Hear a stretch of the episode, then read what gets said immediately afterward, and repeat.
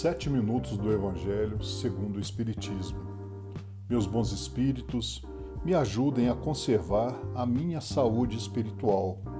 Sei que ninguém pode ser feliz sem uma forte estrutura espiritual, capaz assim de diminuir tensões e explodir em obras de amor ao próximo. Me ajudem também a ter uma saúde espiritual verdadeira onde possa nascer dos bons pensamentos e se concretizar na ação. Sei que bons pensamentos de caridade e de compreensão aumentam a minha saúde física e espiritual. Me ajudem a caminhar para essa saúde. Sei que uma saúde espiritual completa brota do amor sentido e vivido. Que assim seja. Estamos hoje no episódio 99 e no capítulo 19 do Evangelho segundo o Espiritismo. Parábola da figueira seca. Quando saíram de Betânia, ele teve fome e, vendo de longe uma figueira, foi ver se poderia nela encontrar alguma coisa. E, tendo se aproximado, não encontrou senão folhas, porque não era tempo de figos. Então Jesus disse à figueira: Que ninguém coma de ti nenhum fruto, o que seus discípulos ouviram. No dia seguinte, passando pela figueira, viram que ela havia se tornado seca até a raiz. E Pedro, lembrando-se das palavras de Jesus, lhe disse: Mestre, vede como a figueira que amaldiçoastes tornou-se seca. Jesus, tomando a palavra, lhe disse: Tende fé em Deus.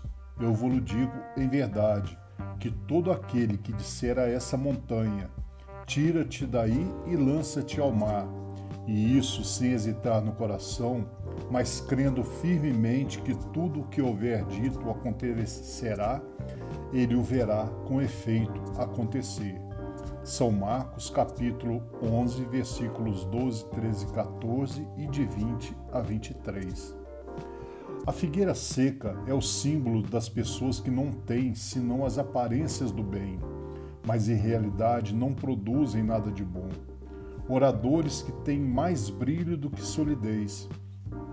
Suas palavras têm o verniz da superfície, agradam aos ouvidos, mas quando perscrutadas, nelas não se encontra nada de substancial para o coração. Depois de tê-las ouvido, pergunta-se qual proveito disso se tirou. É ainda um emblema de todas as pessoas que têm os meios de serem úteis e não o são, de todas as utopias, de todos os sistemas vazios, de todas as doutrinas sem base sólida. O que falta na maioria das vezes é a verdadeira fé, a fé fecunda, a fé que comove as fibras do coração numa palavra a fé que transporta montanhas. São as árvores que têm folhas, mas não frutos.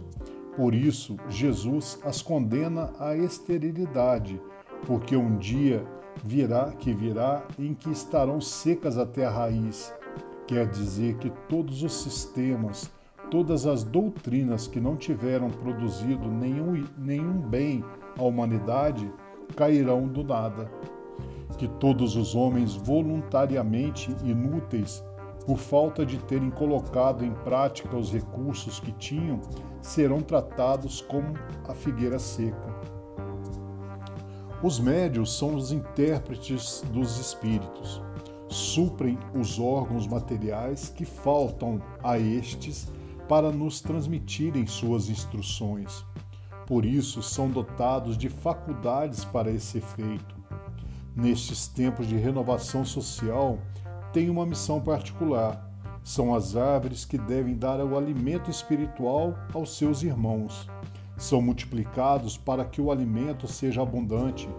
Encontram-se por toda parte, em todos os países, em todas as classes da sociedade, entre os ricos e entre os pobres, entre os grandes e os pequenos, a fim de que não haja deserdados e para provar aos homens que todos são chamados.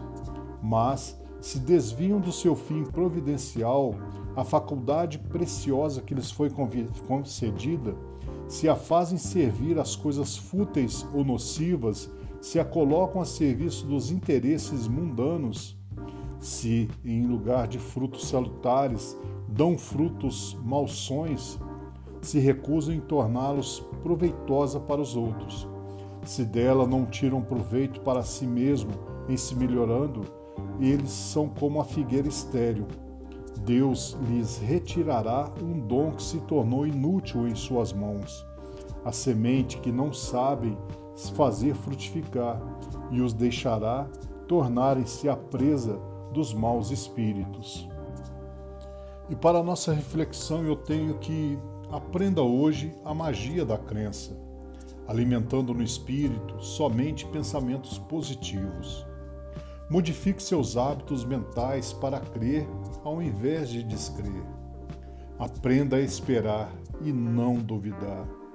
Procedendo assim, trará a graça que deseja para o reino das possibilidades. Então mentalize comigo. Deus não precisa de tempo e nunca se atrasa. Com Ele, todas as coisas são possíveis. Deus não precisa de tempo e nunca se atrasa. Com Ele, todas as coisas são possíveis. Peço ainda que, Senhor, tudo que podes conceder-me a graça que tanto almejo. Cria, Senhor, as possibilidades para a realização do meu desejo. Em nome de Jesus. E eu desejo, em nome de toda a falange espiritual que agora reunidos a cada um de nós, direcionem sempre nossa caminhada diária.